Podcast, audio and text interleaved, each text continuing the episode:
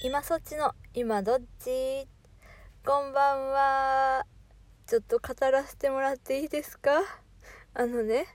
明日ね長男小学校1年生のねうちの長男が遠足なんです。でね先週くらいっていうか昨日くらいまではお弁当めんどくさいなって思ってたんですよ。でね、まあ、昨日お弁当の材料を買いに行ってなんかねこうなんかすごいこう込み上げてくるものがあってもう完全に親バカなんですけど ねでもすっごいもう生まれた時のことから思い出して。ね生まれました。ね、1歳くらいからあ自閉症かもしれないとね、まあ、明るく話します。明るく話しますけどあ自閉症かもしれない知れないなって。で、まあ、1歳半くらいで私が確信しました。で2歳前に病院に行って2歳半で自閉症という診断がおりました。でねその時はあのもう小学校もね支援校を視野に入れてくださいと言われました。でまあよくても支援級かなっていう風にねその時あの知的遅れもありましてでまあねあの療育に通って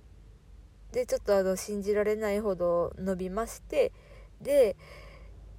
療育2年間通いました。うん。でね、まあ、療育の方から最後の1年間はちょっと療育卒業して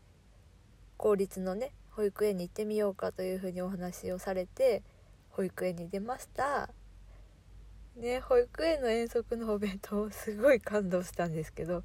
なんかね保育園に出てこう集団の中に入るっていうことにちょっと私ももう慣れちゃってるところがあったのか。で、まあ、小学校とまたこう一気にこう環境が変わってね。で、まあ、コロナもあってもう今年本当にもういろいろ経験したことのない年なんですけども春の遠足はもうなかったんですが秋の遠足はやることになってで「あよかったね」って言ってその時は喜んだんですけどよく考えたらお弁当めんどくさいなって なっちゃってたんです。昨日まで。で昨日材料買ってあ小学校の小学校の息子のお弁当を作るのかとで想像したらもうすごいね嬉しくなってで今ねあのさっき8時半くらいかな子供たちが寝てからあの、まあ、ちょっとねリュックサックの用意をしているものをねいるものを出して遠足のしおりとか読みながら準備してたらさなんかさ もうすごい急にブワーって泣いちゃって。別にねあの支援校だからとか支援級だからとかね。全然私いいんです本当子供が生きやすい場所であれば生きやすいってその生命の方の意味でね。あの生きやすい場所であればもうほんとどこで生活してもらってもいいって思ってたんですけどこのねこう小学校で遠足に行くっていうのは本当にあのもう去年一昨年までは全く想像してなかった未来だったのでいや明日早起きなんですけどうっと本当ね楽しみです。っごいもうほんとワクワクしていて。でねあのママは明日お弁当作るから6時半に起きるねって。長男に言ったらねじゃあ5時半に違うじゃあ5時に起きるって言われて いやマジやめてって。そこはやめてくれと。ゆっくりお弁当を作って。ね。でまあ途中で起きてくれと。はい、ね、お天気も良さそうで、ね、あの無事楽しんでくれたらいいんですけども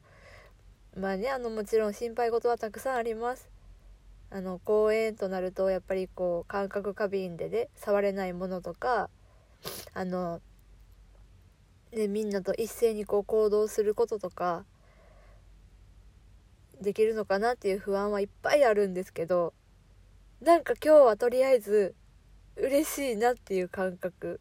感情でいっぱいです。多分これ明日ひっくり返ってそうな気がするんですけどねなんとなく。大体そう。こうやってこう楽しみだな嬉しいなとか言った翌日はズーンってなるんで